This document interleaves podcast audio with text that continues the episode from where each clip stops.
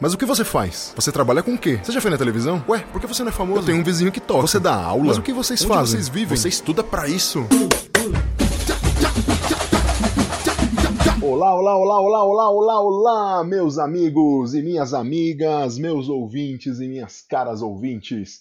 Sejam todos muito bem-vindos a mais uma edição do podcast O que os músicos fazem. Eu sou Ulisses Cárdenas, eu sou baterista, educador, músico, perguntador, investigador e questionador de tudo que envolve e faz parte dessa maravilhosa e incrível profissão que é ser músico. Não deixem de me seguir lá nas redes sociais. Eu sou ulisses.cardenas.drums. Isso lá no Instagram.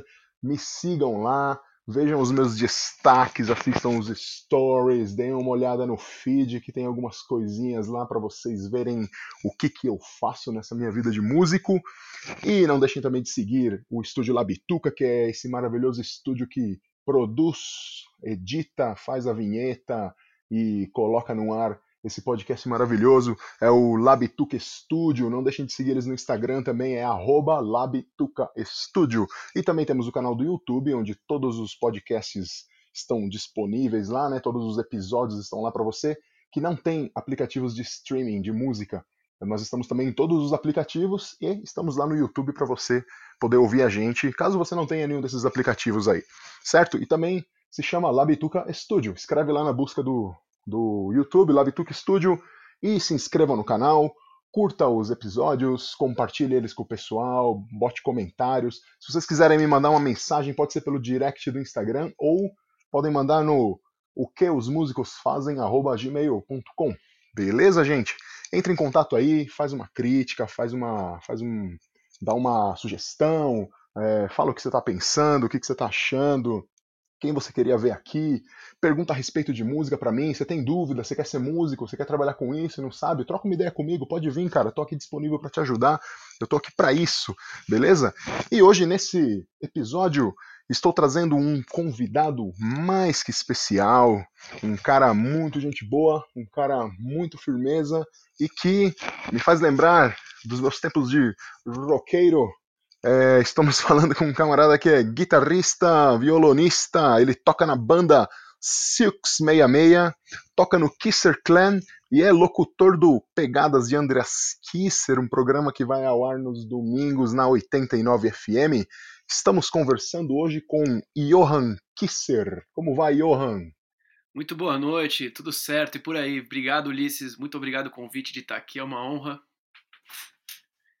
Valeu, e vai valeu, tudo certo, Johan. cara. tá tudo bem aí, cara? Tá, tá... Como é que tá rolando a pandemia sem shows? Ah, tudo bem, né, cara? Faz parte. Acho que não foi uma coisa só aqui, né? Foi mundial. E acho que cada país lidou de um jeito, né? O nosso acho que lidou do pior de todos, talvez. E mas faz parte. Eu consegui manter o isolamento bastante, né? Não, nem todo mundo pôde se manter em casa, mas eu consegui manter ao máximo possível. Só recentemente, acho que depois de quatro meses isolados, que eh, o Silks chegou a fazer uma live presencial, né? Foi quando eu saí, mas com todos os cuidados também. A gente fez para Stay Rock, né? E foi muito legal. Transmitimos ao Uhum. vivo. Mas de resto, cara, fiquei em casa e e apesar de todo o caos mundial, e se dá para dizer que tem alguma coisa boa, eu consegui estudar bastante e, e consegui ter as minhas aulas à distância, né, do conservatório. Então, acabei estudando bastante nesse tempo que de bom não tem nada, né? Muito bom, cara, muito bom. É, é, de bom não tem nada, mas felizmente a gente teve aí uma sorte aí, alguns, alguns puderam continuar com as atividades, né, cara? A gente pôde, pôde continuar estudando, eu consegui continuar gravando o podcast. E vamos aí, né, cara? Vamos embora. É, ô Johan, fala pra gente aí um pouquinho, cara, a respeito desses seus estudos aí, já que você mencionou que você tá no conservatório e tal. Eu queria que você conversasse aqui com a gente um pouquinho sobre qual é a importância dos estudos para que a gente possa seguir uma carreira como músico, para que a gente possa estar numa banda, para que a gente possa se desenvolver dentro desse meio profissional aí. Como é que você enxerga a profissão aí segundo os estudos? Cara, eu acho que acho que tudo é possível, né, na música. Tem uma visão sim que para você escrever para uma talvez, né, para você escrever para uma sinfônica, você como você ser um engenheiro, né, levantar um prédio, tem muitos detalhes. Mas cara, até para isso, né, muito mais para música popular, para o heavy metal ou até compositores populares como Chico César, o próprio Chico Buarque. Eu acho que esses caras não tiveram formação erudita ou formação teórica, né? O meu pai não sabe dar nome aos bois, mas ele sabe tudo, né? Ele compõe com ouvido coisas que depois vou analisar e tem todos os detalhes ali, uh, graus, uhum. é, acordes aumentados, resolvendo em, na tônica menor e por aí vai, sabe? Só para dar exemplos. Que coisas que ele não sabe dar os nomes, mas ele compõe. Então acho que é, o estudo pode não é essencial, né, para uma carreira de músico. Mas como eu enxergo a coisa, eu, os estudos bateram em mim, assim, totalmente 100%, assim, né? Tipo, cara, eu adoro estudar. Quanto mais eu estudo, mais eu quero aprender. Uma coisa que eu gosto muito, eu gosto de ciência, né? Em geral, é, sou muito cético, então gosto de, de, ver as coisas desse jeito e gosto de entender a raiz das, das notas, né? Eu adoro o livro do Schoenberg, sempre digo o livro Harmonia, porque ele vai até o atonalismo, mas ele começa ali dizendo por que, que a oitava é dividida em 12, o que, que é um som, né? É, o fenômeno uhum. da série harmônica e por aí vai. E eu adorei ver isso, assim, se você e entender também a história da música e por aí vai, a gente vai conversar disso também. Mas é, para mim foi demais. E se você curte isso também é muito bom. Estudar um instrumento é sempre bom. E paralelamente com o negócio teórico, estudar é essencial, né? Quanto mais horas você passar compondo, estudando o seu instrumento, é, sendo com um professor, sendo de uma forma acadêmica ou não, é isso que vai dizer se você é bom ou não, né? É, nascer bom é difícil.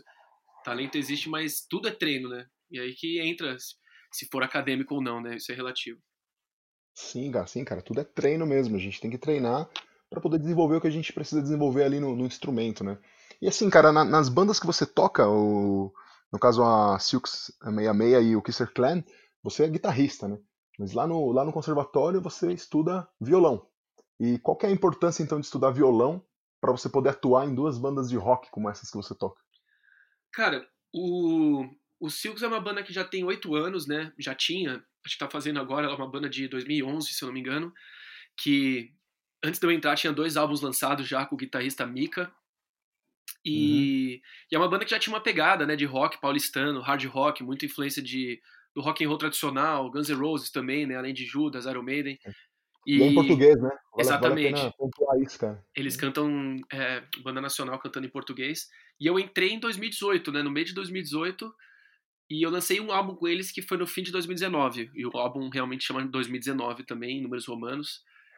E a gente lançou em outubro e foi o primeiro álbum que eu lancei com eles. Então a banda já tinha essa pegada hard rock, né? E o Kisser Clan sempre foi de clássicos, né? Desde Ramones, a gente. Putz, o Kisser Clan já fez de tudo, né? Porque começou sendo uma festa e eu, novo, meu pai querendo me colocar no palco.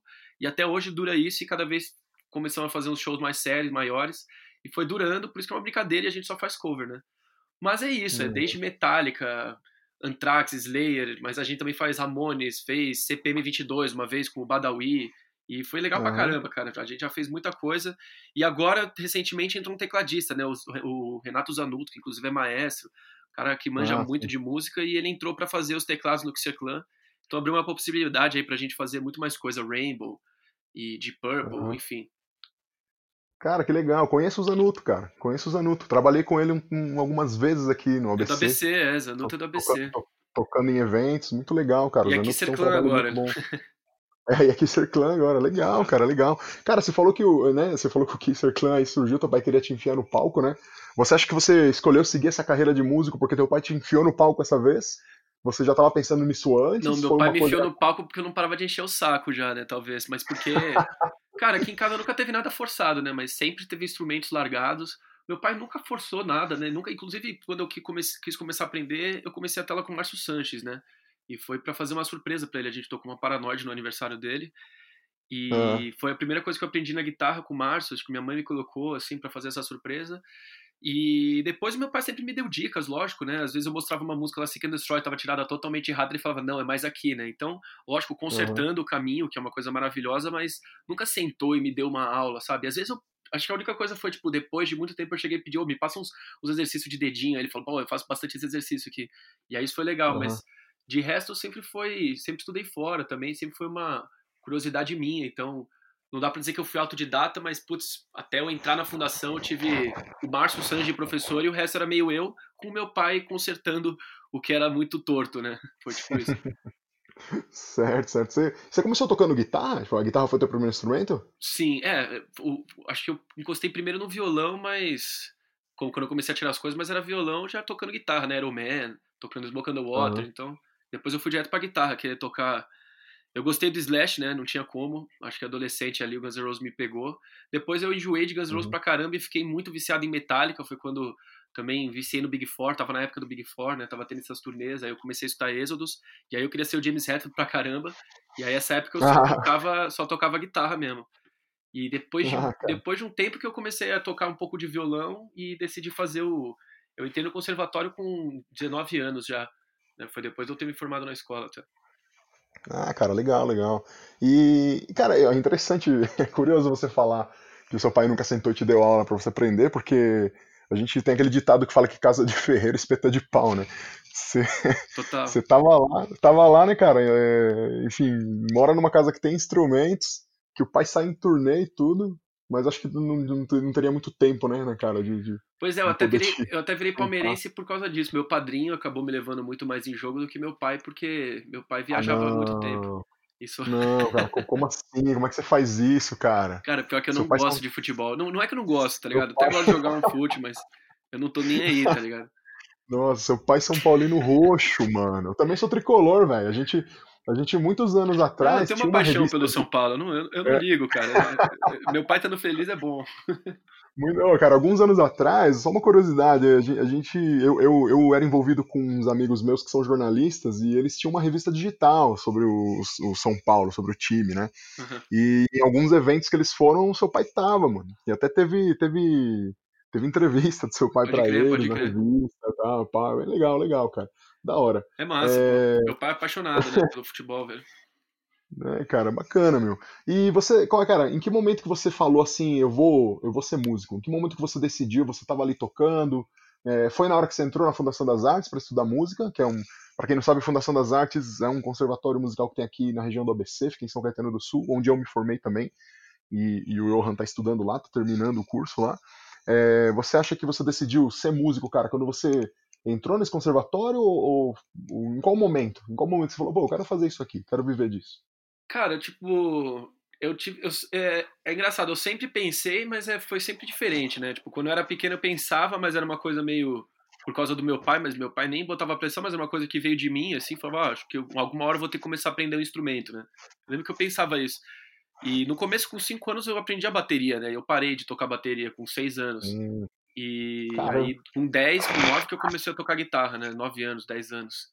E aí eu nunca mais parei. E o violão veio com uns Cara, tipo, com uns 15 anos eu já tocava meio violão, mas era com a postura totalmente torta, assim, a minha mão, as duas mãos eram com uma postura muito ruim e, e eu até tinha tido uhum. um pouco de aula com o Alessandro Penese, que é um grande violonista, mas não foi muito pra frente, tá ligado? Porque ainda não, uhum. eu ainda não tava pronto, talvez, para ter aquele tipo de aula e, pra, e talvez de interesse também, nem de físico, de psicológico, sabe? Ah, e, sim. E depois, mas, mas eu acho que eu quis ser músico mesmo, assim, depois de, putz, é, Cara, muito YouTube, né, velho? Comecei a ficar fã de rock mesmo, queria ser o James Hetfield, nem eu falei, né? Queria, mano, putz, comecei a sonhar pra caramba nessas coisas e quando eu tinha 15 anos eu fui no festival do Metallica em Nova York e que foi um presente que meus pais me deram, um gigantesco, e eu fui conseguir na turnê com meu pai na Europa, né, também. Fiquei fiquei 15 dias na uhum. turnê com ele, eu tinha 15 anos, eu toquei até sete shows, eu toquei a Rata Marrata lá e em, em festivais assim distintos, né, Alemanha, França, foi muito louco. E lá, antes ainda de ter tocado, né, foi nos, nos últimos sete dias, antes ainda só de ter vivido aquele backstage, né, vendo todo aquele equipamento, a galera trampando, todo aquele hack com mil amplificadores, com mil tipo de... Eu, meu pai ainda usava uns eco de, de hack, tá ligado?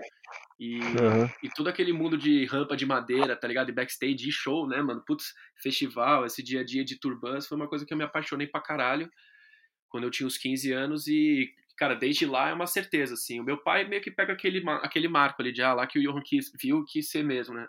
Porque acho que ele falou, ó, ele viu como é que era tal, mas eu sinto que desde antes já eu tava afim e tal, eu já tocava, né? Então. E foi uma uhum. coisa meio inevitável. Acabei saindo da escola, eu até fiz animação porque eu pensava essa coisa, ah, não vou estudar música, né? Tem aquele negócio que música bitola, você já deve ter escutado isso. E. Sim.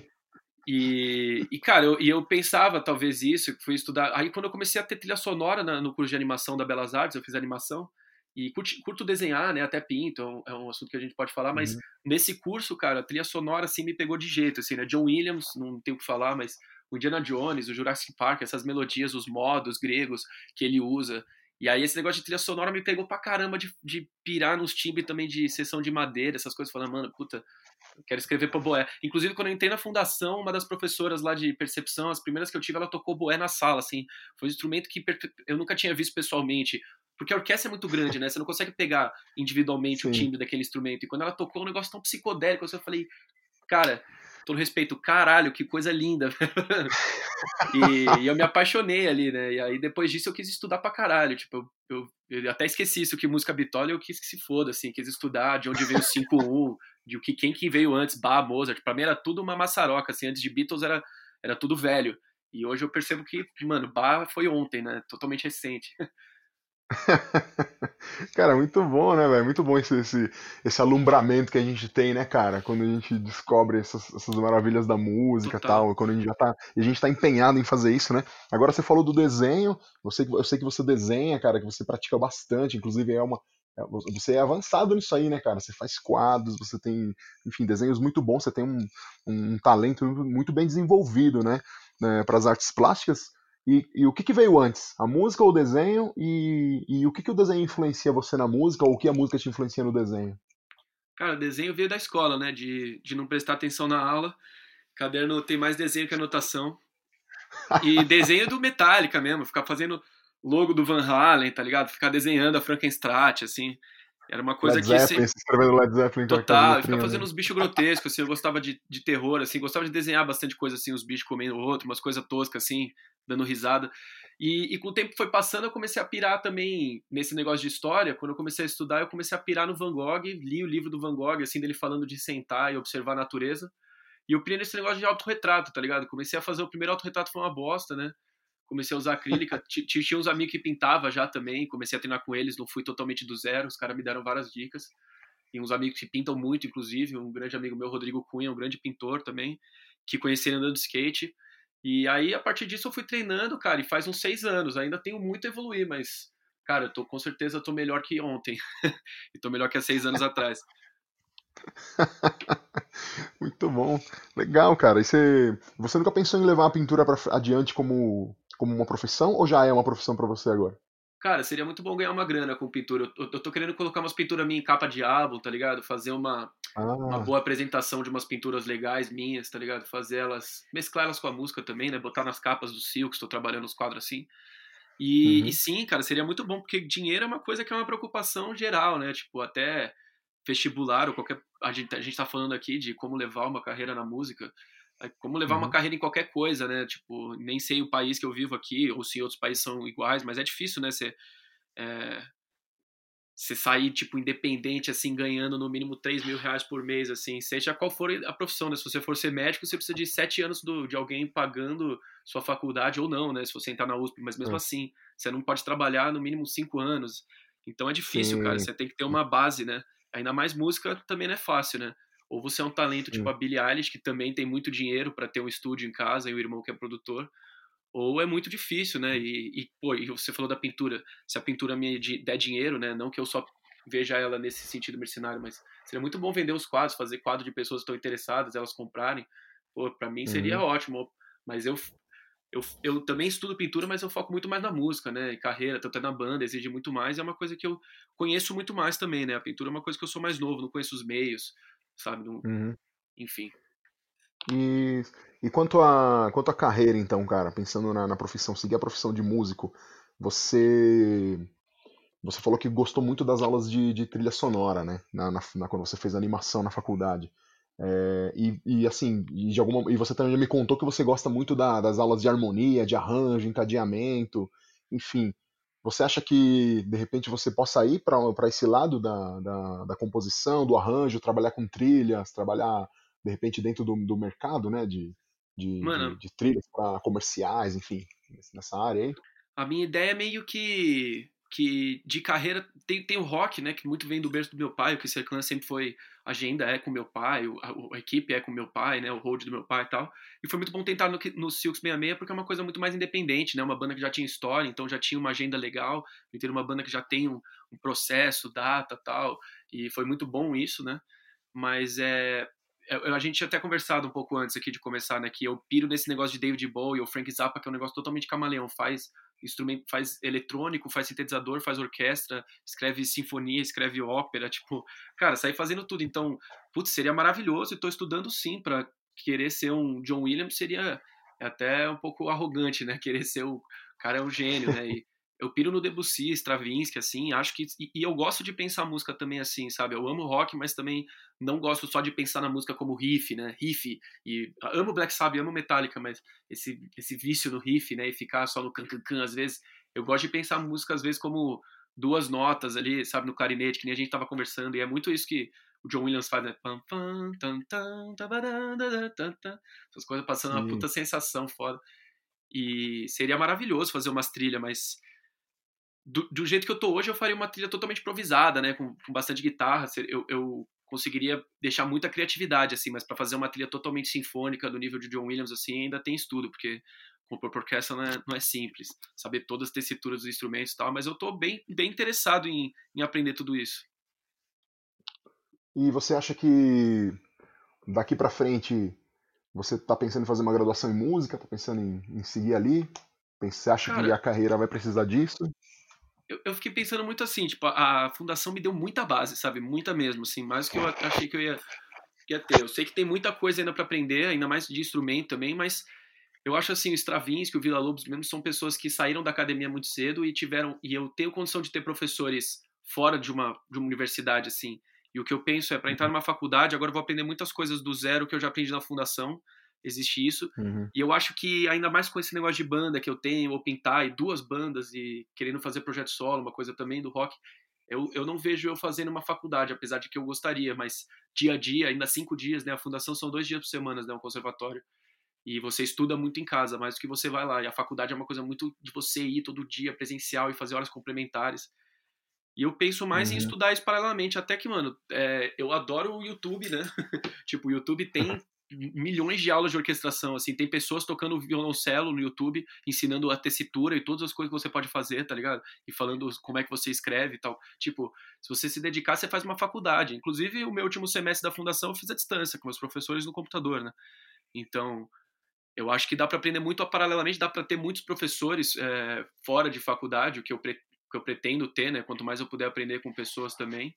Mas eu penso em seguir uhum. mais assim. E também porque não seguindo exemplo, né? Só porque ah, tal pessoa fez, mas, mas é legal também esses caras, o Debussy, todos esses caras Ravel, esse cara, o, um dos maiores é, maiores arranjadores de orquestra também, o Berlioz, né? Esse cara ele também totalmente aprendeu do zero, sem nenhum manualzinho de como orquestrar e o que, que combina com o que, ah, trompete combina com tal. Os caras foram totalmente no ouvido, então também tem essa parte de não academia na música que faz parte, né?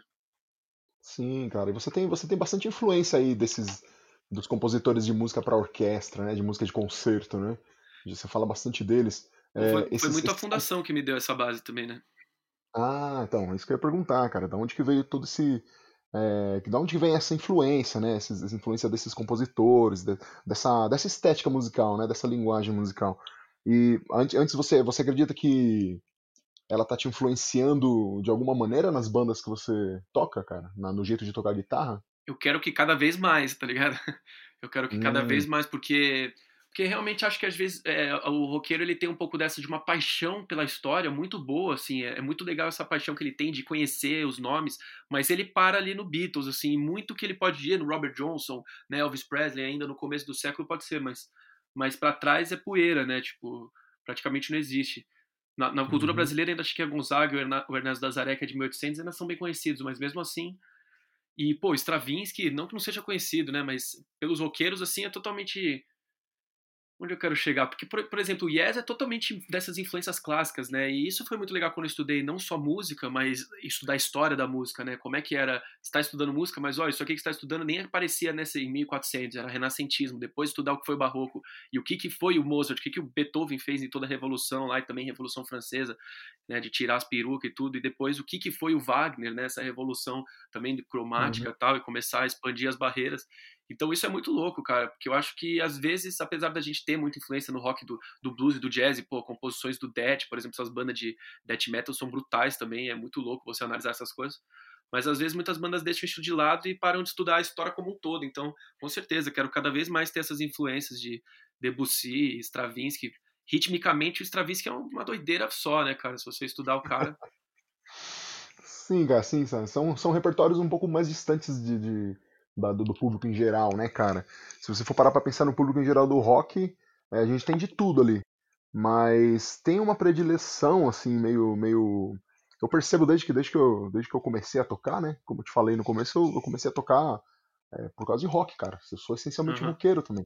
Comecei a tocar bateria porque eu também queria, sabe, é ser. O, queria ser do LED, eu queria ser do Metallica, eu queria ser o baterista do Iron Man, eu queria ser esses caras. É o que aconteceu, é o... Com, é o que eu imagino que aconteceu com o Supla, né? O filho da Marta e do Eduardo Suplicy ali recebeu um disco de alguém ali do Billy Idol e ele falou: "Pronto, é isso que eu quero ser". É. Ele tinha tudo para ser crer. os filhos do Bolsonaro, o cara é o Supla, assim, eu, eu pô, adoro o Papito, acho, acho ele demais, assim, essa, essa, vida que ele Não. levou e a Não, atitude que ele tem. Com certeza, cara. Eu acho que ele é uma grande, uma grande figura aí do, do, do rock nacional. Ele possuído, possuído né? Ele poderia ser um babaca mesmo, igual esses outros caras aí, bicho, mas ele não é. Ele tá lá. E, e é isso que eu acho boa. louco, que, que o rock é? chama a galera, né? Tipo, esses discos mudam a vida mesmo, assim, tipo, o rock Sim. tem esse negócio além, assim, do. O Debussy não, é, não dá pra dizer era só música, né? Wagner era uma puta ópera, Mozart também, mas uhum. é, o rock veio com todo esse negócio fonográfico, né? De ter o álbum, de ter todos esses elementos gravados e uhum. timbres nunca antes vistos e e de capa, né? Essa coisa de também você ver ali os caras parecer super, é super. O Kiss é um super-herói, né? Você quer ser o cara. pode crer. Então é, você acaba crer. sendo mordido igual o Supla, assim, né? Você acaba sendo possuído. Ah, cara, não, é verdade, é verdade, cara. Eu, eu tive muita influência do, do, do Deep Purple, por exemplo, no meu jeito de tocar. Queria tocar igual o Ian Pace sempre. É, Pink Floyd, cara, como te falei, sou fanático do Pink Floyd. Piro nesses caras. E uma coisa então que a gente pode levantar aqui é Cara, se você tá lá estudando, você tá se envolvendo na profissão agora, você já quer ser, você já decidiu, pô, não, eu quero fazer isso da minha vida. Você acha, você, cara. Ó, oh, aliás, é... Não, não, não, vamos, vamos, vamos falar disso agora. Você acha que, como é possível ser roqueiro no Brasil? Como é possível viver de músico, ser um músico de rock no Brasil? Você acha que é possível no seu, na sua visão aí, do lugar onde você, você tá? É possível viver de rock aqui? Dá para fazer, assim, cara. Tipo, tem, tem uma coisa assim, tem bandas que estão dando certo, assim, acho que é por mérito, sabe?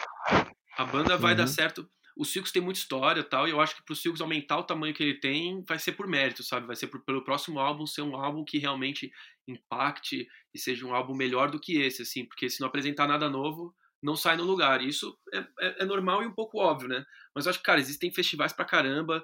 O rock não é mais o que a gravadora põe o foco, né? Não é, não é que nem nos anos 80. O foco da gravadora hoje em dia é outro.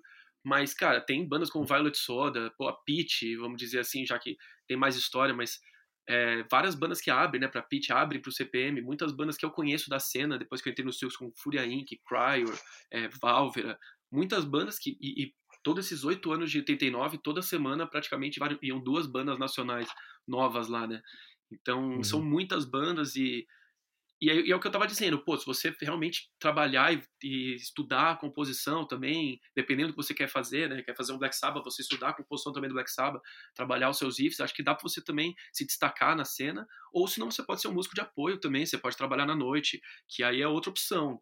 Mas eu acho que uhum ou, ou você ter parceiros né, que compõem, mas eu acho que, tipo assim, é, também é difícil você só através de investimento e empreendedorismo é, ter músicas que façam sucesso. Você entende o que eu quero dizer?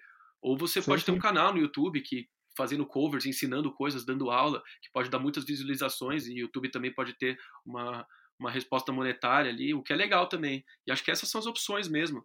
É, e dá para trabalhar com mil maneiras de rock também, com jornalismo, né? Como, ou com conversando, assim que nem a gente está fazendo. Nessa quarentena aparece mil coisas. E eu acho que tem amigos meus que não são skatistas, mas trabalham com skate porque são apaixonados, né? E andam de skate uhum. também, mas não são skatistas profissionais, né? Mas trabalham com jornalismo de skate e tal. Então acho que tudo é possível. Mas é, a culpa não é só da mídia, também acho, tá ligado? Acho que tem que ter uma música boa, tem que ter algo que impressiona ali. E, e acho que quando tem, se destaca, sabe? Eu acho que. Uhum que é isso. Ah, cara, legal. É legal você, você ter mencionado aí o Pegadas da 89. Lá vocês levam bandas né, novas toda semana. Então, duas bandas por semana. Porra, cara. Em um mês a gente já tem oito bandas aí nacionais, né? Total. Que estão aparecendo, né? E como é que você enxerga o mercado, velho, para isso? Como é que como é que tá? Porque eu, eu sou de, de um outro mercado musical. Eu trabalho com eventos, eu, eu trabalho com educação. É, então, a gente está muito envolvido com, olha, vai ter um evento tal, cachê tanto, a gente vai ganhar aquele dinheiro para poder viver. É, dentro do dentro desse meio do rock autoral, de bandas autorais, assim, como é que como é que funciona o mercado disso? Como é que o pessoal faz para vender o show, para poder remunerar quem está tocando? Os fãs, eles compram muito merchan? Os fãs ainda querem comprar um disco? Ou o disco hoje é um negócio que, meu, ninguém quer comprar um CD. Hoje você tem o Spotify para isso. É, como, é, como é que tá essa, essa parte aí? Hoje o negócio é bem Spotify mesmo, né? Tudo digital. Tem várias bandas que se renovam nisso, fazendo algumas, alguns discos que são pendrives. A gente já viu de tudo lá passando. Mas acho que o roqueiro ele compra muito merchan, tem muita camiseta, todas as bandas fazem muito merchan. E o roqueiro tem essa de comprar, né? O metaleiro é, de todo o público, né? Os novos e os velhos também, os que já vêm desde os anos 80 aí e, e antes, né? Mas eu acho que que a gente estava falando de, de como a banda faz, né? Cara, lá tem várias pessoas, né? Tem pessoas que trabalham vendendo seguro, tem pessoas de dentistas que tem banda, tem bandas que realmente tem muita gente na cena que faz banda cover, né? Tem muita banda cover na uhum. cena lá. Você vai no Café Piu Piu ou no Manifesto, principalmente, né? Tá cheio de banda uhum. cover uhum. direto e muito dessas bandas covers os músicos têm bandas autorais também, mas fazem uma grana com a banda cover, fazem grana tocando em barzinho, tocando aqui e ali. São formas de divulgar também o cara que canta, o cara que toca, o cara que gosta de Bon Jovi, tá ligado? E o cara tem a banda uhum. dele também, mas ele faz outras coisas paralelas. E tem outras bandas que aí já tem a gravadora olhando mais, tem. E é o que eu falei, tem gente com mais grana também, que consegue fazer as coisas com mais facilidade, não tem tanto perrengue. Tem bandas que vêm do Piauí, tá ligado? Tipo, de busão, pra, só pra fazer o programa, e também faz umas turnês sofridas, assim, mas vai pra caralho, assim, faz show pra cacete, tá ligado? Suando. E é, é brutal como tem de tudo, tá ligado? Depende de como você enxerga a coisa. E também tem as bandas que, já foi o Angra lá, né? Que a gravadora já põe uhum. uma grana a mais, Sepultura mesmo, a, a, gravadora põe uma grana para gravar o disco, né? O que é natural uhum. de banda grande. E normalmente em, em, é, a gravadora aqui tá procurando o quê? Esses funkeiros, porque tem muita visualização, né? Então, até a Ludmilla e a Anitta, elas foram encontradas assim, né? A gravadora procurando esses talentos. E o rock não é tão assim. Até o Silks, ele é da Sony, mas a gente não tem tanta, tanto como eu posso dizer, privilégio lá dentro da Sony, né? A gente tem a distribuição digital deles, mas só que a grana não tem, porque mas se um dia a gente começar a virar mais major, entende, dentro da gravadora, talvez venha mais uhum. grana, porque interesse mais a eles.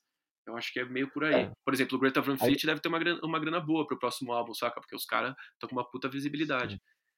Sim, sim. E aí, no caso, brother, vocês ganham uma grana é, com um show, né? Porque assim, visual, as visualizações do Spotify ou ou enfim, o, tudo que vier de dinheiro por causa da música sendo executada, não é muito, né, para vocês, né? Ah, vocês, aí, então, então, efetivamente, a banda ganha fazendo show. É, é duas brejas, né? O que vem do Spotify, que pode ter vindo, acho que é uma breja cada. não dá para viver disso, né? Mas é, mas é então, é legal, mesmo assim, os números do Spotify são muito bons, né, do Silks. É, é bons para uhum. nós, né? Tem, tem cada Sim. banda no seu parâmetro, mas a gente tá cada vez mais feliz atingindo números mais legais, então, então é bom pra gente também. E, mas é, o dinheiro vem do show, vem de merchan, dinheiro vem de quê também? A gente fez shows maiores, vem mais dinheiro, né? O Rock in Rio veio bastante show, a gente fez uma feira de terror ano passado que foi a Horror Expo com outras bandas grandes também, o Valvera e o Fúria que eu comentei. E uhum. foi bem legal, a gente também dá mais uma grana. Então são shows assim específicos, né? Nem todos. E... Legal, mano. Você, citou o Rock in Rio aí. Fala um pouco da experiência do Rock in Rio. Porque muita gente que está ouvindo nós aqui é gente nova, o pessoal está querendo, tá pensando em, em, estudar música, quer fazer isso, aquilo outro, tem banda, e seria legal escutar como é uma experiência do Rock in Rio, como é que é a estrutura, como é que é estar tá lá, o que, que é diferente, o que, que tem de diferente para você que estava lá no backstage e subiu no palco para quem só vai ver o show? Pô, é muito louco porque o, o, palco que eu toquei, né, a primeira vez que eu toquei foi em 2017 com o Kisser Clan, e é um palco que chama Rock District. É um palco menor do que o Sunset ainda, que é o secundário. Se bem que uhum. o Sunset está cada vez maior, né? Tá igual o mundo quase. O Slayer tocou na última edição. E mas a gente tocou no District, que é o menorzinho, né? E mas mesmo assim o backstage é, pô, sempre tem gente lá, tipo, não dá, não, não vou conseguir lembrar agora quem tava lá, mas putz, cada edição do Rock in Rio tem uma galera diferente no palco ali, é sempre uma mistura, né? De Ouro Preto, sei lá, os, os caras do, do Paralamas do Barone, o, uhum o Scandurra, tá ligado? Umas coisas assim. E é muito louco isso, né? Mas, em geral, Rock in Rio é uma Disneylândia, né, cara? 15 mil bandas. É, se você tá com seus amigos lá, então melhor ainda, é muito louco. E tocar lá é uma experiência fantástica, porque muita gente vendo, muita gente passando. É, é muita gente mesmo, tá ligado? Brutal. E sempre é muito legal porque a energia tá muito boa, principalmente as experiências com o Xer Clan foi muito legal. E a última edição de 2019 eu toquei com o Xer Clan de novo e a gente tocou com o Silks lá, apresentou nosso último álbum. Foi legal pra caramba também, no mesmo palco. A gente tocou um pouco mais cedo, tava de dia, batendo no sol ali. Também foi uma das primeiras vezes que eu toquei ali, batendo um sol pesado na guitarra e foi sensacional. Calor desgraçado e energia, energia muito boa. e em questão de estruturas, cara, é, eu sei que você passou pelo Wacken e você também passou lá pelo, pelo Montreux, né? Foi pro Festival de Montreux. O, né? o Montreux foi no, do Rio de Janeiro do ano passado, né? O Montreux Rio. Ah, legal. E em questões de estruturas, assim, mano, é, como, como que é a estrutura para você estar tá lá? Pro, pro músico poder se apresentar, estrutura de palco, como é que é o Rock in Rio e o Wacken? Muito diferente, é, é, quase igual? Como é que foi as experiências assim? O do Vac, o do Vac eu fiz uma apresentação, eu fiz uma, uma canja no show do Sepultura, né? Mas o Vakin é sensacional, ele tem uma estrutura de é um dos maiores uhum. festivais de metal e, e, o Sepultura toca lá direto, assim, acho que foi a sétima apresentação que os caras fizeram. Se eu tô exagerando um pouco, talvez, mas fizeram umas boas, no mínimo quatro apresentações.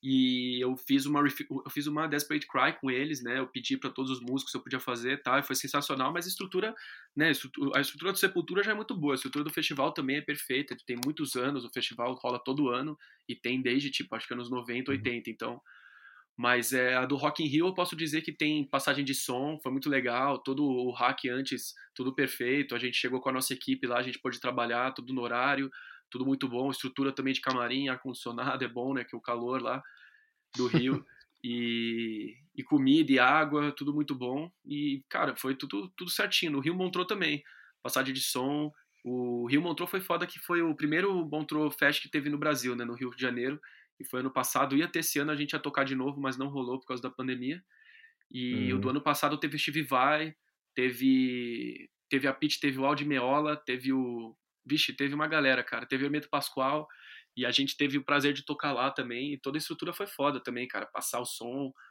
tudo perfeito. Toda a equipe também trabalhou bem, todo. Cara, funcionou tudo bem. Também a estrutura para os públicos chegar, para ir embora, comida tal, pegar umas brejas lá, tudo funcionando legal. É muito bom. Bacana, cara. Você tá no, no Silks aí já há quase dois anos, né?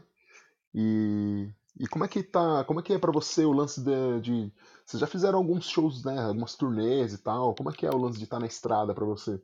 Como é que você encara esse negócio aí?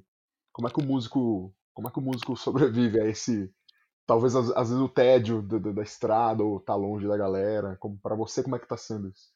Cara, é legal. Eu acho que se você tem, se tá é difícil você fazer show também só gastando, né? Não dá pra. Tem que ter um show que vai dar um dinheiro, tem que marcar uma coisa legal, uma estrutura boa, né?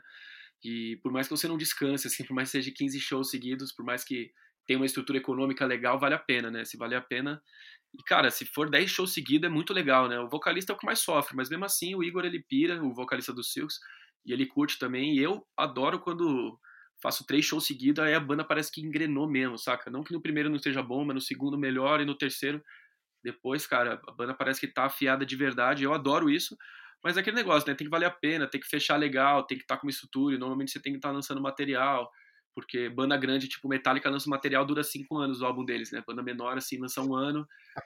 Dura dois Sim. anos, assim, sofrido, né? Suado, assim, se você trabalhar muito, senão dura menos. Então, Sim, tudo cara. depende, né? Pra você fazer o show. É, cara, bandas grandes, elas já têm um... Enfim, elas já têm uma... Como posso dizer? Eles já têm um caminho percorrido, eles já têm muita coisa para te mostrar, e quando eles lançam um disco novo, eles se dão esse luxo, né? De poder ficar um tempão só com um disco novo ali lançado e, e tocando as músicas deles que todo mundo sempre quer ouvir, né? Agora, mano, te perguntar uma coisa, cara. Você tá nesse meio, tá tocando, tá, tá participando das bandas. É... Para quem tá ouvindo nós aqui e ainda não percebeu, ou ainda não se deu conta, cara, o Johan é filho do Andreas Kisser, que é o guitarrista do Sepultura. E, cara, é inevitável pensar nas comparações, Johan. E inevitável ficar pensando se você passa por alguma coisa chata nesse sentido. É... Te incomoda se as pessoas ficam perguntando muito sobre o teu pai? Não, é, depende como, né? Dá, dá pra ser chato, né? Dá pra ser chato com qualquer assunto. Uhum. Mas é. Sim. Mas assim, conversando, ainda mais entrevista, quando tem curiosidade, ainda mais quando a pessoa é fã, eu acho. Se, se é fã e. Se é fã pra chegar da música, né? É legal, mas Normalmente quando quer só falar pra mim, ah, eu fui naquele show em 85, tirei uma foto com seu pai. Ah, eu fui em show no, tipo... eu prefiro falar de música, tá ligado? Pô, falar, pô, tal solo, porque até porque quando você começa a falar disso, você acaba caindo no dime bag também, a gente começa a falar de várias coisas, não fala só do meu pai, também fala de, sou muito fã do meu pai, do trabalho dele, de praticamente todos os dias uhum. eu acabei conhecendo ao longo de quando eu fui ficando mais velho, é, os dias antes de eu nascer, do depois que eu nascer também, uhum. foi, foi uma ordem meio, meio torta, assim, mas, mas acabei pegando todos, e pô, por falar é inevitável, né, cara, quero seguir esse caminho, então é inevitável, sempre, toda entrevista acabo falando, porque porque também acho que do, também não vem do nada, né? As entrevistas também querem saber, às vezes, por parte do meu pai, e acho que é bom essa visibilidade, mas acho que a resposta também vai vir com o meu trabalho, né? Dá pra, daria pra estar fazendo claro. qualquer tipo de música aqui. Mas, é, mas então, cara, também... e... É, então, mas entrando, entrando nesse, nesse lance, deve ter gente que fica comparando, e isso... Tem, tem, tem, o público do rock é muito, é muito conservador, cara, às vezes em, em questão de de linhagem, sei lá, o que esses caras pensam. Total. Mas, mas rola, da, rola da galera te abordar ou falar besteira, ser babaca ah, nas velho. redes sociais. E... Tem ah, gente você... que nem sabe. Você recebe todo aquele preconceito já do rock, né, talvez, que é sem uhum. nem saber quem é meu pai, já vem, né, já, já escutei que eu sou satânico, né, na verdade eu sou bem ateu, adoro ser cético, né, adoro ler sobre Nietzsche, adoro Nietzsche, adoro o Richard Dawkins, né, esse cientista Neil deGrasse Tyson, né, nessas coisas do cosmos, Sim. o próprio Carl Sagan, adoro. Sim. E as pessoas vêm me chamar de é, satanista. Pô, eu sou anticristo e anti-satã também, eu não acredito em nada, sabe? Então as pessoas vêm me chamar de satanista ou qualquer coisa, já, já recebi coisas do tipo, né? Sem nem falar do meu pai, né? Então, às vezes, às vezes uhum. quem é fã do meu pai, assim, gosta do trabalho do meu pai, sabe como ele se renovou a carreira inteira, sabe como é um cara que trabalhou com tanto tempo de tipo de gente, uhum. então existe chororó. Então, quando as pessoas veem que eu gosto de progressivo, ou gosto de qualquer coisa, se as pessoas nunca se re me reprimem assim, e, e se eu for ver se alguém reprime, ou se alguém fala mal assim, cara, é porque não é só no rock, mas o Brasil tá, é conservador pra caramba, a gente pode ver no cenário político em geral atual, que tem muito uhum. conservadorismo, né? Muita coisa que enfim, vários tabus, né? Então, acho que quando se trata do meu uhum. pai, nem, nem é o pior, né? Acho que é mais de ser músico, de o geral, assim, que, é, que é mais pesado do que. O meu pai, se você for ver, acho que é mais mais facilita, né, nesse, nesse meio de mídia, até por eu ter a rádio, né, é um privilégio isso, né, por eu poder abrir espaço uhum. para as bandas. Eu sempre falo para as bandas, se você tem uma banda autoral e do meio do rock, né, pode ser rock cristão, qualquer coisa, você pode mandar lá, se for autoral, você pode mandar no meu Instagram, no meu e-mail, johankisser.gmail.com, se manda a sua busca que a gente rola lá na rádio. E é um privilégio, tá ligado? Pra eu poder fazer isso. Não é uma coisa que foi um mérito uhum. meu, né? Não é uma meritocracia, é uma coisa que eu nasci e acabei já tendo. Mas tem muita coisa que eu tô fazendo por merecer, que é estudar e tentar fazer o meu melhor. E, e, e fora isso é a paixão por música, né? Enfim. Sim, cara, obviamente, obviamente, cara. Bom, você tem, que, tem que fazer o seu lado, bicho. Você tá aí para fazer o que você gosta de fazer, né, meu? E já que você tocou no, no lance daí do, do, do, conservadorismo aí do rock, mano, o que, que você acha que passa pela cabeça dessa galera do rock? Porque, mano. bom, só pensando num episódio aí não tão recente, mas quando o Roger Waters veio pro Brasil fazer o show dele, a galera entrou em, entrou em colapso lá, bicho. Porque, ó, como o maluco ousa em criticar a política do meu país num show de rock, rock é música, não tem nada a ver. Mas como não tem nada a ver, cara? É, como que não tem nada a ver se é o decorrer da história, mano? O rock tratou disso, o rock sempre. Não, e o cara vai no show do cara sem nunca ter. Se o cara sentou e escutou The Wall, né? Se o cara leu direito o Animals e o The Wall, pelo menos, tá ligado? Ele tá ligado o que, que o Roger Waters pensa. Então ele não, não dava para ficar ofendido ali, né, velho? Tipo, todos esses álbuns já, já significam disso, só que em outro tempo, só que totalmente atual, né? Totalmente. Enfim, uhum. eu acho também que eu acho que eu sou. Eh, ainda no Silks a gente não falou nada de polêmico, nada muito polêmico. Também os caras não curtem muito. Acho que no Silks eu não vou ter espaço para falar muito de nada disso. No meu álbum, uhum. no meu álbum solo que eu tô, é, tô produzindo, inclusive com o Zanuto, né? Eu tô gravando lá. E, e nesse álbum tem umas coisas mais que falam de evolucionismo, darwinismo e ateísmo. E que eu gosto pra caramba e sou bem polêmico assim nesse assunto. Eu acho que, que, que esse, nesse sentido, algumas coisas, por exemplo, ah, não pode falar de maconha, não pode fumar eu acho que nessas horas que você tem que, ou por exemplo, ah, você só fumar em quem já conhece, só falar de maconha com quem já conhece, isso não vai mudar nada, né? Às vezes você tem que realmente, enfim, é, é, é bem, é bem delicado porque são polêmicas, né? Mas nesse sentido, às vezes eu sou um pouco, um pouco polêmico, porque, porque, cara, acho que realmente é uma coisa muito passada já, tá ligado? Nietzsche já foi 100 anos atrás, né? Tipo, e, E, enfim, tem tantas coisas que as pessoas estão discutindo hoje em dia que são totalmente supérfluas. E é isso que é o conservadorismo, né? Tá preocupado com coisas que não mudam nada, né? Tipo, o cu do outro, ou se alguém fuma maconha, e coisas super sérias, os caras não estão nem aí, mas enfim. Não, cara, concordo, concordo. Realmente tá, tem, tem alguns problemas aí. Tem, tem falta de alinhamento em alguns discursos. Tem falta de, pô, sei lá, o cara ouve Rage Against the Machine, mas não entendeu nada. E fala coisas que, que não são condizentes, né? Com aquele tipo de música que ele tá ouvindo e tudo mais. E você acha que posicionamentos políticos te influenciam no, no seu trabalho? Você acha que é, pode te trazer mais pessoas querendo ouvir o seu som ou pode te fazer perder fãs? Você, você não tem problema nenhum com isso? Como é que você encara esse, Acho que, acho que os que concordam comigo não não não perco e, os, e, acho que só me faz perder, cara. Se eu me posiciono, né? Eu, eu postei a bandeira antifascista lá, os caras. É, você ser antifascista hoje em dia é você ser alguma coisa, né? Mas ninguém consegue entender que você é tipo. Eu não consigo entender quem é anti-antifascista, né? Tipo, você, você, anula, você anula os dois antes, né? Enfim. Mas é. Mas eu acabei perdendo sim alguns seguidores, né? Mas para mim tanto faz também, porque eu acho que nessas horas eu tenho que me posicionar e se a pessoa acha que essa bandeira é, é de terrorismo, puta, não vou, não vou ser eu que vou explicar de onde veio o antifascismo, né? E questões históricas para a pessoa. E acho que esse que é o problema, né? As pessoas, cada uma. Uma coisa que me incomoda um pouco é uma coisa um pouco budista, assim, uma coisa espiritual de cada um tem a sua verdade, e se eu acho isso tudo bem. Eu não acho isso totalmente errado, eu não tô querendo desrespeitar isso, mas só que eu acho que todo mundo hoje em dia tem a sua opinião e tudo é verdade, né? É tipo uma tirinha que eu vi, tipo, ah, você tá sem paraquedas, né? O cara caindo ali. Eu não acho, tá ligado? E os dois caindo, tipo. e hoje em dia é tudo isso, tá ligado? Não, eu, eu acho isso, você tem que respeitar a minha opinião. Lógico, respeito acima de tudo, mas a, a ciência é totalmente desrespeitada e depravada, né? Eu acho isso totalmente triste, porque é isso que gera tanta discussão, aquela coisa, só um breve exemplo, né? Aquela coisa, tem aquela tirinha também de dois caras falando, ah, isso é um 6 ou é um 9. Ah, cada um acha o que é. Não, cara, tem um número ali no chão, pode ser, é um 6 ou um 9. Você vê se tem um 8 antes, ou você vê se o que que é, tá ligado? Tem algum significado aquele 6 e 9, né? Não tá ali por acaso. E, e cara, é você acha que, que a acho. música. Você acha que a música tem espaço para interpretação? Você acha que total, a música pode total. ser vista desse jeito, como um 6 ou um 9? Dá pra gente ter diferentes. A música sim. A música sim, cara. Sim. A, eu acho que a música é tipo tudo, tudo essa parte realmente esotérica, né? Se você for ver esse negócio do lado espiritual, eu não acredito nessa linhagem nihilista, meio Nietzsche, assim, eu não acredito nada que vem fora do corpo, eu acredito tudo do corpo, né, que a gente deve ao corpo realmente, que é ele que dá nossos devaneios e tudo, que a gente viaja em, em unicórnios e deuses e, e, infinitos, mas a música é, é, a parte que, tipo, o quadro não é nada sem o ser humano na frente, né, toda a arte é a parte mais é, rica da criatividade, da imaginação, ali sim eu acho que a gente pode se expressar e muito, né? E, e, trabalhar nesses, nesses castelos imperiais que são as sinfonias do Beethoven, né?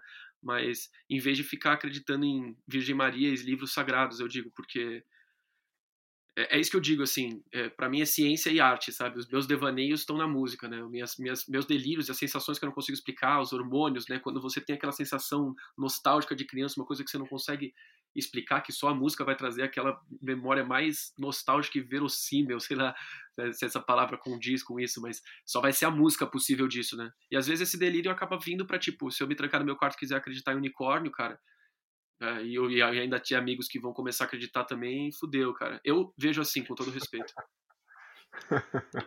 ah, te entendo, te entendo, cara, te entendo. Então, para você, a música já, num, caso, a música não entra numa coisa tão lógica, é isso que eu, que eu entendi do que você tá dizendo? A música, a música não é uma, acho... a música não é uma matemática lógica, então. A gente pode ficar interpretando ela de várias maneiras aí.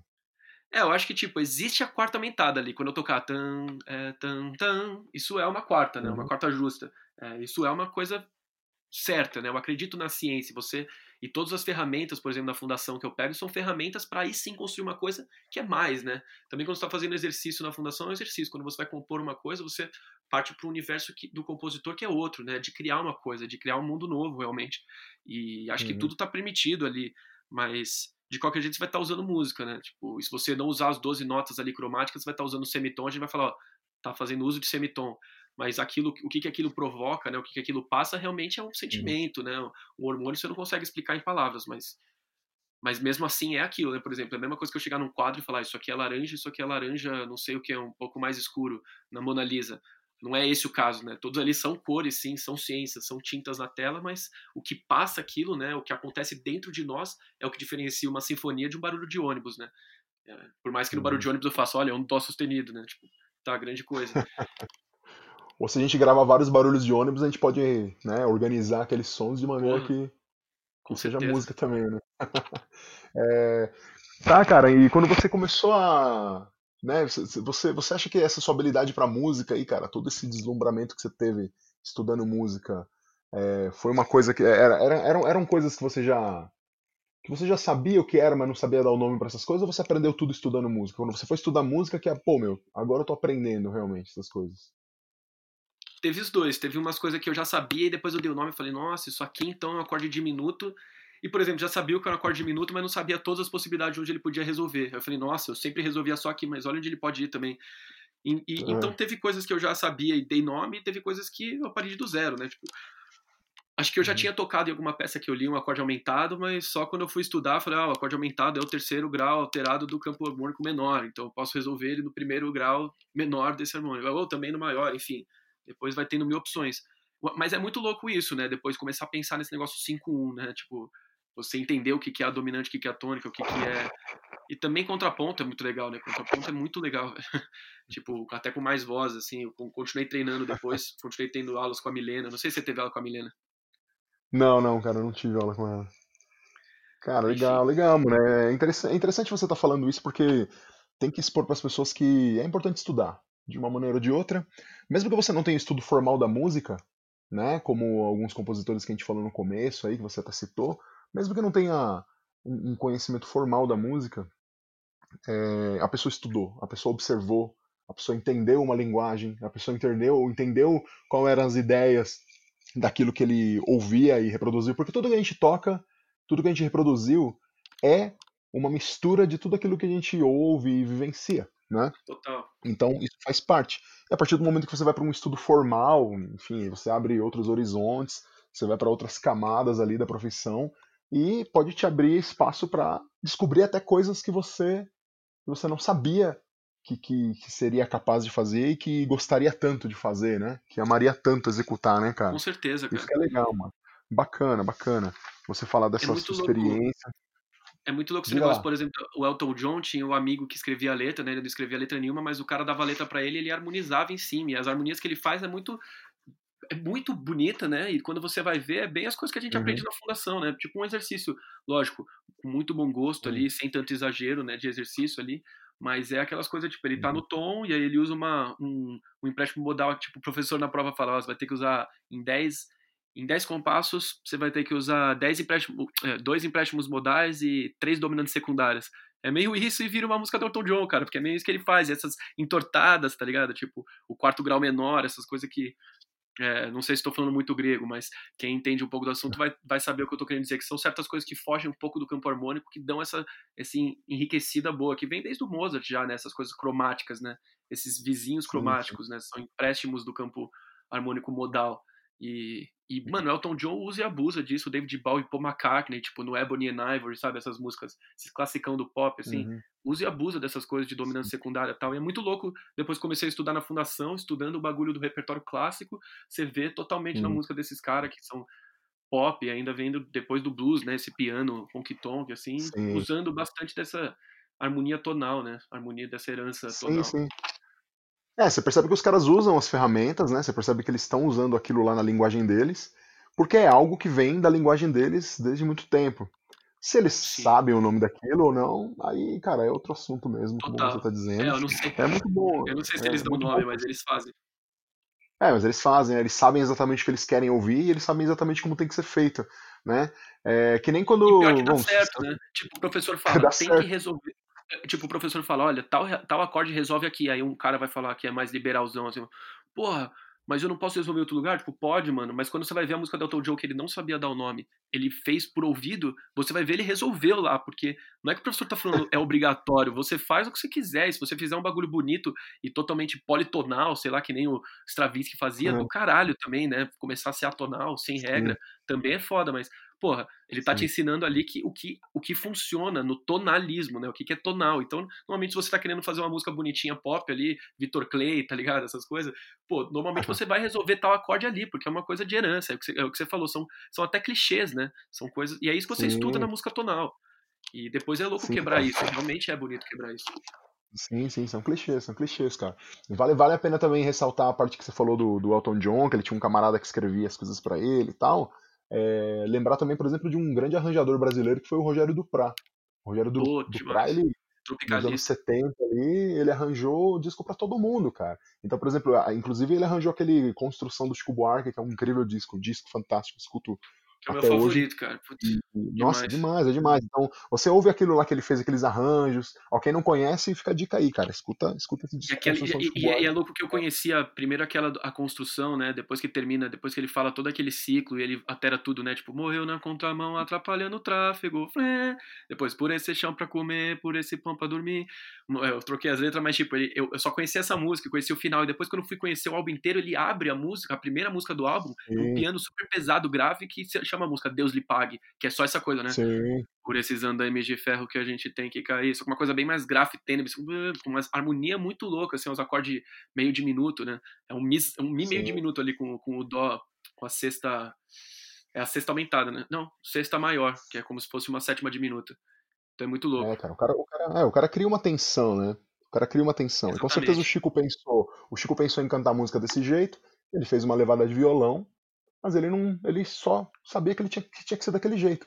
Aí o que acontece? O Rogério, o Rogério Duprá, que tinha o conhecimento, que dominava a arte do arranjo, fez uma coisa esplendorosa lá em cima, né? É Então a a gente coisa tem que pensar do. nisso também. O Beatles tinha o George Carlin, né? George Carlin é um Uhum. comediante, perdão, é o George Martin. Não, isso, isso. George Carlin, inclusive, é um dos meus comediantes favoritos. Se vocês não conhecem, eu recomendo, cara. É, vale a pena, cara, mas vocês têm que ter um pouco de mente aberta aí pra ver o cara. Vocês podem se É um revoltar humor bem bastante. sádico. É um humor bem sádico. é. Mas é genial, é Muito, genial. muito bom, muito bom. Ah, Cara, Johan, legal, cara. Legal ter essa conversa com você, essas experiências. Muito bom, cara. Pô, bicho, cara, boas, boas, boas é, reflexões aí, boas levantadas de bola. E a gente pode conversar ainda sobre muita coisa, bicho. Dá pra, dá pra trocar ideia sobre muita, muitas experiências ainda, muitas é, possibilidades e, e reflexões a respeito de tudo que a gente tá falando aqui, envolvendo música. É interessante a gente pensar que música e política estão sempre juntas. Isso não é uma coisa que a gente pode dissociar. Todo mundo, meu, depende, independente do que cada um de vocês aí ache, o que vocês pensam, em quem vocês votam, não me interessa, mano. O importante é vocês entenderem que isso é um ato político. Música é um ato político também. E a gente tem que entender que faz parte, certo? E, cara, eu vou te fazer umas duas perguntinhas agora, pra gente ir pros finalmente aqui. E são perguntas que. é, são, são duas. Uma, uma das perguntinhas é para sintetizar, com certeza, algo que você, você já respondeu aqui. Mas vamos sintetizar. Eu quero saber de você, Johan, por que, que você é o que você é, cara? Por que, que você é o guitarrista? Por que, que você é o pintor? Por que, que você é o locutor da rádio? Por que, cara? Por que, que você é quem você é? Por que você escolheu ser exatamente quem você está sendo? Ou, não sei se você escolheu, mas o porquê te levou até isso? O que... Responde aí pra gente. Por que você é quem você é? Ó, porque eu ainda quero ser quem eu sou, porque que eu acredito no caminho que eu tô trilhando e tenho, tenho paixão por ele. É um pouco da parada, um pouco até Zaratrusta, assim, né? De eu acredito muito na virtude, né? Eu gosto muito de ciência, assim. Eu gostaria muito que alguém conseguisse tirar nós desse país até o sol, do- desse planeta até o sol explodir, né? E prosperar a raça humana através do universo e até quem sabe outros universos. Mas como eu não sou cientista, eu sou músico, eu quero fazer o máximo que eu puder para a raça humana e para a história da nossa humanidade, como Newton e como como Da Vinci fez, eu quero fazer pela música e pela pintura se eu puder também, vai ser demais. E é por isso que, cara, eu sou cada vez mais apaixonado por isso. É um, é um caminho até pro super-homem, né? São gotas pesadas anunciando a chegada do super-homem, que vai ser uma nação de homens e mulheres que vão ser super-homem, né? Vai ser o caminho do. A gente é a ponte entre o verme até essa nação de, de super-homem que vai prosperar com todo o conhecer da arte e da ciência. Fantástico, cara. Muito bom, velho. Muito bom, velho. Muito bom, cara. Muito bom poder ouvir de alguém que tá trilhando o caminho aí e que, que quer fazer. Que quer fazer o bem, né, cara? Que quer deixar algo pras pessoas, que quer deixar algo de legal. Afinal de contas, o trabalho só, só vale a pena pra gente quando a gente se vê nele, né? A gente só, Total. só, só, E, cara, só se você, se você valor. o, acho que é. ah, Cara, eu vou esquecer, eu esqueci, esqueci o nome do, do filósofo agora. É, é um francês, começa com de. Mas enfim, ele, ele que fez aquele negócio que virou depois o filme do Wilson, né, do Náufrago, que quando você fica sozinho, você cria uma bola para conversar, porque é impossível você viver sozinho, por mais eu gosto da solidão, gosto de trabalhar sozinho no meu quarto, mas sozinho ninguém vive, né? Você precisa de amigos, você faz bandas, você toca para outras pessoas, você faz música para outras pessoas, você recebe influência de outras pessoas. E então é impossível você fazer, ah, eu faço música só por mim. Eu, eu penso mais em mim, assim, eu não, eu não faço música para mídia nem nada, mas eu não, é impossível você fazer música sozinho, né? A música é para os outros também e e eu comecei na música porque ela veio, né, de fora, uma música que vem de fora. Coisa cheia de influências já. Eu sou um discípulo de, de pessoas vivas ainda e de pff, milhões de professores já mortos, né? Claro, claro, mano. E é importante ressaltar que a gente não consegue nada sozinho. Então, se a gente tem que estar envolto das pessoas, tem que estar, tem que estar envolto por pessoas, a gente Total. não vai conseguir nada sozinho também, cara. A gente sempre tem a ajuda de todo mundo para conseguir o que a gente quer. E você tem o dever e a obrigação de pedir ajuda também, cara, quando você precisa. Total. E Total. mais obrigação e mais dever ainda de ajudar quem te pede ajuda. O cara chega, você estende a mão, o cara ou a mina, né, chega, estende a mão. É como eu digo para uhum. todo mundo, cara, quer falar de música, quer, quer saber um pouco sobre isso? Fala com nós aqui, troca uma ideia, manda uma mensagem, sabe? Vamos conversar. A coisa é aberta. A gente está aqui para ajudar. Eu estou aqui para expandir cada vez mais a música, assim como você, Johan. Acho que a gente tem essa pegada aí e eu acredito que você vai ser um grande professor, hein, cara. Se você continuar assim, eu, eu te aconselho. legal também te aconselho fortemente a trilhar os caminhos da educação musical, da pedagogia. Acho que você vai curtir, Eu, eu, eu acho legal também instrumento, mas eu piraria muito numa sala de aula, assim, falar de música, falar de teoria seria, seria bem interessante também. Ah, você vai pirar, bicho, você vai pirar. Te aconselho a dar uma olhada aí em alguns. Depois a gente troca uma ideia, se quiser. Com certeza, com certeza. te, mostro, te mostro algumas coisas. Ou você pode ouvir aí umas, algumas entrevistas que eu fiz. Já tem uma galera legal aí, mano. Você vai curtir. Oi, Johan. É, legal. Você tá. Cara, cara, quantos anos você tem, cara? Eu tenho 22. Você tem 22 anos, cara. Você é muito novo ainda, irmão. Tá começando é. mesmo a trilhagem. Então, essa pergunta que eu vou fazer agora, acho que não, não bicho, não, não deu nem tempo, talvez, de você pensar nessa, na possibilidade do que eu ia te perguntar agora. Eu sempre pergunto para os convidados, nesse momento, se já pensou em alguma, algum, em alguma hora da vida, se já pensou em desistir, cara, da música, já pensou em desistir dessa profissão, já pensou em jogar tudo pro alto e, sei lá, vou fazer outra coisa, vou estudar outra profissão, vou seguir outra carreira, enfim. Mas deu tempo, cara, de passar pela tua cabeça alguma coisa assim? Ah, ainda, é, é, acho que ainda tô na fase de criando coragem cada vez mais, né? Então não, não dá para chamar de desistir. dá para chamar de talvez umas balançadas. Mas acho que talvez uma coisa que eu pensei já que alguns músicos pensaram é meio tipo, não abandonar a música, mas abandonar talvez a mídia, né? Isso eu penso às vezes, tá ligado? Porque é muito cansado às vezes. O, às vezes eu não preciso também apelar pro público, ou apelar pra fama, apelar pra carreira, porque é uma coisa que eu quero também. Mas é uma coisa que passa às uhum. vezes é aquela coisa de, mano, eu vou me isolar num sítio e ficar compondo lá, tá ligado? Se, for, se tudo fosse tão fácil, né? Mas é só um pensamento. Mas é, você acha cansativo algumas rotinas que você tem é, em relação à mídia, em relação ao programa de rádio? Não, não, não é de, de, cansativo da mídia ser chato ou de paparazzi, não é disso. É mais da frustração de querer, tipo, de, de você tentar, tentar, tentar e a mídia tá mais focando em coisas que não estão. Tipo, ah, tal coisa todo mundo ouve, então é bom. Não, tá ligado? Às vezes, tipo, o que uhum. mais tem visualização não é bom e uma coisa que não tem visualização. E por isso que fica essa coisa de, ah, rock morreu. Tem muita coisa boa, mas só que não é o que a mídia tá com a, a lente em cima, tá ligado? E isso que eu quero dizer às vezes. Às vezes, ficar tentando lançar sempre a música na rádio, ficar tentando lançar mais um álbum, lançar outro álbum. Cara, eu vou me isolar, escrever sete sinfonias até morrer com meu cachorro e abraço, tá ligado? E quando eu, quando eu morrer, vocês pegam os papel lá. É só um pensamento, tá ligado? Eu acho que ainda tenho muito para tentar pra, que... eu chegar nisso. Acho que eu prefiro chegar nisso só depois dos é. 50, se eu, se eu fizer. Legal, mano. Você acha, você acha que tem muita banda injustiçada no Brasil, cara? Você acha que tem muita banda de rock, principalmente as antigas? Se for falar, por exemplo, de Casa das Máquinas, se for fazer, falar ser. de. O Pode terço, ser, não sei dizer. Porque depende muito, tá ligado? Tem aquelas bandas também de BH tipo Overdose, que, que tem, são, tem álbuns clássicos que tiveram tudo para dar certo, mas as bandas acabaram antes de sair fazendo turnê, desistiram. Então, tipo, é muito louco isso, que banda não necessita só fazer música boa, tem banda que trabalha, que, que tem música boa, mas não trabalha direito, banda que perde amizade, ou tipo, para você ter uma banda de sucesso, você vê esses Metallica ou Black Sabbath, tipo, envolve muita coisa que não só música. Mas eu mesmo no, no uhum. começo do programa tava dizendo aí que que quem faz música boa se destaca, eu também acho. Eu acho que se você faz uma música boa e faz o trabalho certinho, tá ligado? Se, se divulga, faz o corre certinho, acho que você acaba se destacando. E mande, minha, mande a música lá pro 89, mande música pro Baron lá no é. Top Link, ele tá sempre fazendo é, concurso. Eu acho que se você ficar esperto, ainda mais nos tempos de hoje, se a sua música for boa, ela vai se destacar.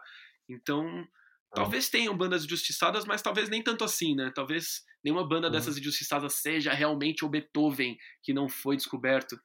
É, eu acho que se tem um Beethoven, acho que ele acaba hora ou outra brilhando, saca? Oh, oh, cara, você levantou uma bola polêmica aí, assim.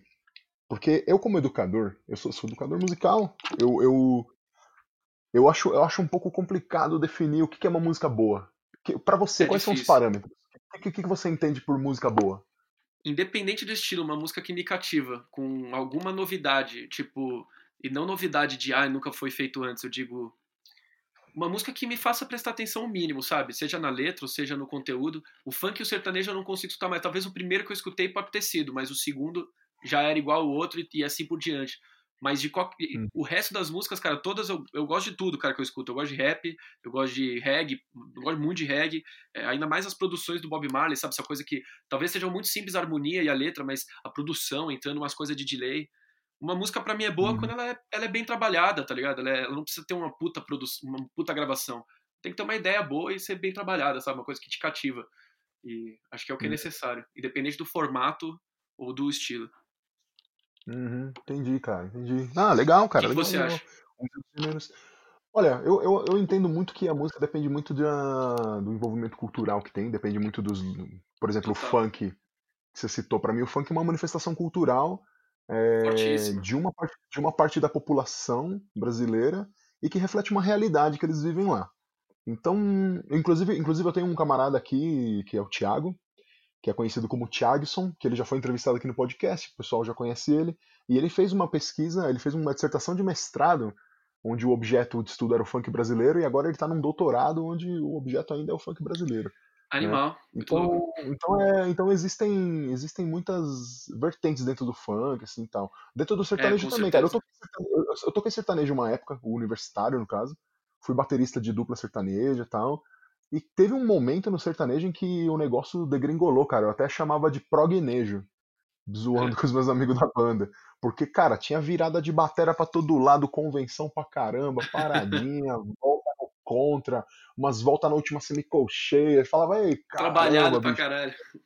O bagulho era mó doideira, meu. Mas aí, como eu, quando eu comecei a ver quem eram os músicos que estavam tocando com os caras, além de serem músicos dentro de uma linguagem que não fazia parte da minha vida, assim, né, de, de ouvir, tinha muito roqueiro também. Então os caras, tipo, arregaçavam lá dentro do, dentro do bagulho. Mas, não, eu, te, eu, mas eu te perguntei esse lance da, do que é música boa tal, porque não é, não é para interpelar e nem para criar uma discussão, uhum. mas é para ouvir mesmo a opinião de todo mundo, porque é, o que é música boa é muito relativo. Cara, eu juro que é muito difícil eu estar tá escutando alguma coisa. Cara, eu hum. só escuto coisa de antes que eu nasci, praticamente. Acho que as bandas que eu mais escuto depois que eu nasci é Sepultura, inevitavelmente, eu gosto de Mastodon e Gorira mas é difícil, o CPM 22, essas coisas brasileiras que, por conhecer os caras também, fui muito shows, né, da Pitch, assim, e acabo tendo um Sim. respeito pelos músicos e pela banda, e, mas é muito uhum. difícil escutar música depois de 2000, cara, eu só escuto, eu nasci em 97, eu só escuto coisas dos anos 70 para trás e, e, mano, o meu, o meu Spotify, se eu, ou eu tô no Debussy, ou eu tô muito atrás, lá eu tô no Scarlatti Handel, ou eu, ou eu tô no, no, no Led Zeppelin, de Purple, de sempre, essas coisas Yes, tá ligado? Judas Priest. Então é difícil eu estar tá escutando coisa que tá saindo agora. E aí o que eu digo é, mano, música boa para mim é que eu tô prestando atenção na hora é uma música que tá me cativando, tá ligado? E eu sou bem aquele tipo uhum. de pessoa que cada dia uma música. Tipo, caralho, essa hoje é a música mais foda que eu já escutei na minha vida. E amanhã é outra. e amanhã é outra. E eu gosto de viver assim, tá ligado? Porque cada vez eu tô absorvendo mais. Sim, sim, cara, sim, sim. Sim, eu te entendo, eu te entendo. Mas é, mas é, é um contexto, é um contexto social onde você convive, né? Um contexto social Total, onde você com vive. certeza. Pra mim, pra mim cultura sempre eu, eu, tem que ser levada em conta, você tá certíssimo. É, é porque eu, eu, escuto muitas coisas, tá ligado? Também. E tem que admitir que às vezes quando você não faz parte de um, de um grupo, certo grupo cultural, você escuta menos alguma coisa ou Total. não entende aquela coisa, né? Mas é uma, cara, é uma discussão que dá para levar para frente ainda pra caramba, dá para chamar outros músicos para falar disso, porque eu acho muito legal falar disso, entendeu? Mas é interessante pensar realmente abertamente, pensar na cultura e no contexto que você tá, é sempre contexto uhum. total, e ainda mais tudo é cultura, né? Que nem você falou de ato político, eu quase te interrompi aquela hora porque tudo é político, né? Até você falar, ah, não vou falar de política, pronto, você tá fazendo um ato político ali naquela. Exatamente. Então, e tudo é cultural, né? Tudo é um contexto, tudo é. Qualquer comentário que você faz, pra, pra alguma coisa para ter graça é cultura, né? Por isso que eu sempre faço essa pergunta também, uhum. será que Deus acharia graça de alguma coisa? É uma coisa tão humana, né? Você ri, por exemplo, disso que eu falei agora, será que Deus Deus daria uma risada? Tipo, será que ele entende a nossa graça, né? Uma coisa tão que acontece dentro, né? Aquilo que eu falei do quadro, né? Acontece dentro. E acontece de cada um, tipo, por exemplo, tem gente que lá ricaço que chega e fala, nossa, 3 mil nessa pintura porque é genial. E outro cara vai chegar e fala, nossa, que isso, né? Porque no fim, e, e, a, e, o quadro é o mesmo, né? A mesma, mesma cor vermelha ali no quadro, a mesma coisa, só que um achou coisa mais deslumbrante e o outro falou, pô, que imbecilidade é essa? Sim.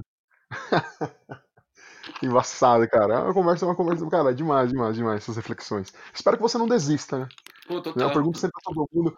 Cara, quase todos os músicos aqui falam, ah, cara, já quis desistir alguma vez sim. Uhum. Por que você não desistiu, mano? Porque ninguém consegue desistir desse bagulho, velho. Pode crer, pode então, crer. Então tenho certeza que se passar pela tua cabeça um dia, você não vai conseguir, velho. Não dá. Já vou te dizendo que não dá, velho. Fica frio.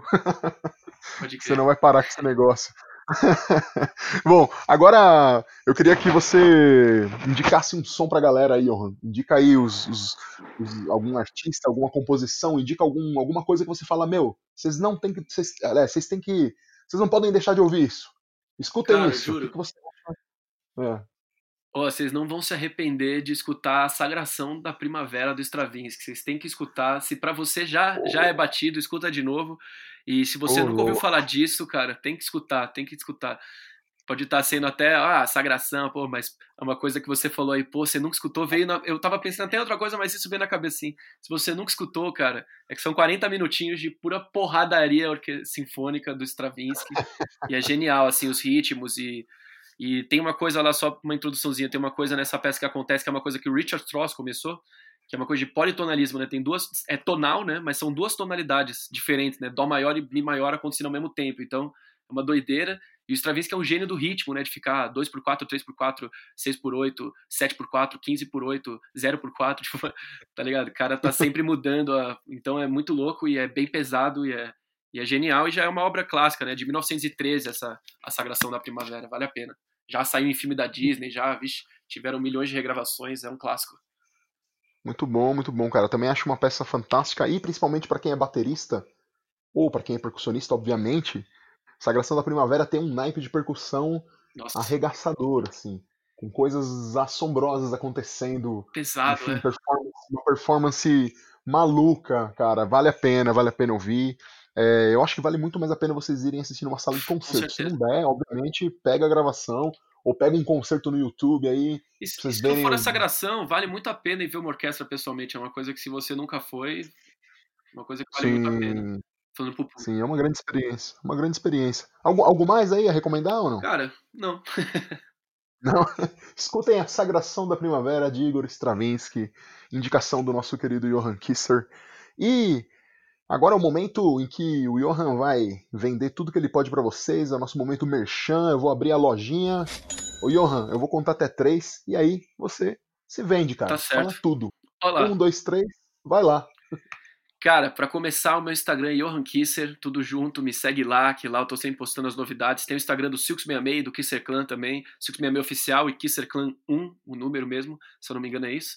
E, e, cara, Silks está fazendo toda quinta-feira, a gente faz lives lá no nosso Instagram, que são muito boas, sempre conversando com todo tipo de gente, além de músicos, fala também de hold, fala com o, fala com mágicos, fala com todo tipo de coisa, não só de música, então está sendo bem interessante. E o Pegadas de Andreas Kisser, que é toda, todo domingo, às 9 horas, no 89, para quem não é de São Paulo, pode escutar na Rádio Rock também, no site. E se você tem uma banda autoral que faz música autoral, seja é, atual ou não, pode já tá, não estar tá nativa, mas se você quer sua música rolando na rádio, se ela tem uma vertente do rock e é autoral, você pode mandar para mim tanto no meu Instagram, que é Johan Kisser, ou no meu e-mail, que é johankisser.gmail.com. E é isso. Valeu? Bandas de blues Cara, também, vocês aceitam no programa? Pô, aceita. Blues é rock também. Ô, oh, mano, fechou. Vou mandar, vou mandar o disco do Blues de 2 pra vocês. E, cara, com certeza, manda lá que a gente rola, velho. É, é, você manda e, e, e, aguarda um pouco que eu vou falar, ó, seu som vai esse domingo. E provavelmente, oh, cara, se você mandar, se tiver, se tiver guitarra e rock, vai rolar. Não precisa nem ter guitarra, mas se for rock, vai rolar também. e aí, só fala também, Ulisses, agradecer demais, cara, é, o espaço aí, a conversa foi muito bom, também o convite honrado aí pela abertura e de querer saber um pouco da minha história. E foi muito legal também falar de tudo isso de música, você também é um conhecedor, então é muito legal. que é isso, cara. A honra é toda minha, cara. A honra é toda minha. Que bom que você pode dispor de um tempo aí pra gente conversar a respeito de música, que é uma coisa que a gente gosta pra caramba. Senão não estaríamos aqui. E a nossa razão de existir, a nossa razão de ser e a nossa razão de estar sempre seguindo em frente. E é com esse gancho que eu quero te fazer a última pergunta, cara. A pergunta cabalística desse programa, que todo mundo sempre espera no final, cara. É um momento em que eu homenageio o grande Antônio Abujanra, do programa Provocações. Eu adorava uhum. assistir esse homem entrevistando aquelas pessoas, eu adorava o jeito com que ele falava, o jeito que ele perguntava, assim, de uma maneira afrontosa. Uhum. O cara não tinha pudores, né, cara, para perguntar nada. Mas, obviamente, eu não sou como ele, eu não sou ele, eu só posso admirar ele, eu só posso me inspirar nele aqui pra fazer esse podcast. E é nesse momento em que eu pergunto para você, cara. Assim como ele perguntava para todo mundo o que é a vida, o que é a vida, eu vou te perguntar, Johan, o que é a música para você? Cara, a música para mim é é o que eu falei, cara, é minha virtude. Eu diria que é assim, é minha religião, é minha é minha verdade e acho que é o que também me, me atrela à, à vida, cara. Para mim, eu atrelaria isso, mas eu, eu até cresceria mais, né? Para mim a música é não só a ciência das, da vibração, também a pintura, não só a vibração das cores, mas é algo a mais, aquela arte que acontece dentro do homem, e é por esses hormônios, por essas sensações, por esses, por esses lapsos de cores e, e vibrações que eu vivo, cara. É isso que me faz querer estar vivo, isso que é a música para mim. A música é natural na humanidade, Johan? Ela faz parte da gente? Na humanidade de hoje, com certeza. Mas eu não, não, não sei explicar a origem dela, de onde ela vem, de como ela, como que ela é tudo isso para nós. Muito bom, cara. Para explicar a origem do, do, do, que é a música, acho que, não sei, já precisa de uma máquina do tempo. Cara. A gente vai precisar ir para aquela série Dark ou trocar uma ideia com o professor lá do De Volta para o Futuro. Né? Mas são coisas que, com certeza, voltando àquela máxima que eu dei, são coisas que acontecem dentro de nós, né? Todo, todo estudo da música, todos esses intervalos, essas regras que a gente cria, entre aspas, elas são coisas que funcionam para o nosso ouvido, né? Não sei se um papagaio ou um cachorro escuta igual a música, né? Eles, eles têm outras escalas, talvez, mas são coisas que são agradáveis para nós, né? Foi assim que o estudo foi se desenvolvendo desde lá atrás até hoje, e é por isso que a música é como é hoje. É para nosso agrado. Né? Muito bom, muito bom, muito bom, cara, muito bom. Meus amigos, esse foi Johan Kisser. Johan, você quer deixar um último recado aí, uma última palavra? Cara, só agradecer, Ulisses. Muito obrigado você e todo o espaço aqui. Foi, foi demais, demais. É isso, é isso, meus amigos. Sigam lá o Johan na rede social dele, escutem o Pegadas de Andras Kisser no 89, acessem lá o. O. o oh, caramba, tô, o, o Instagram do cara. Sigam ele, acompanhem a banda Silks66, acompanhem a banda Kisser Clan. Sigam ele lá no, nas redes, porque ele tem bastante coisa interessante lá. Ele tá sempre postando lá as ideias dele, tá sempre postando as lives que ele tá fazendo. Vale a pena. Escutem a banda, sigam a banda, apoiem os artistas, galera. Apoiem os artistas que estão aí.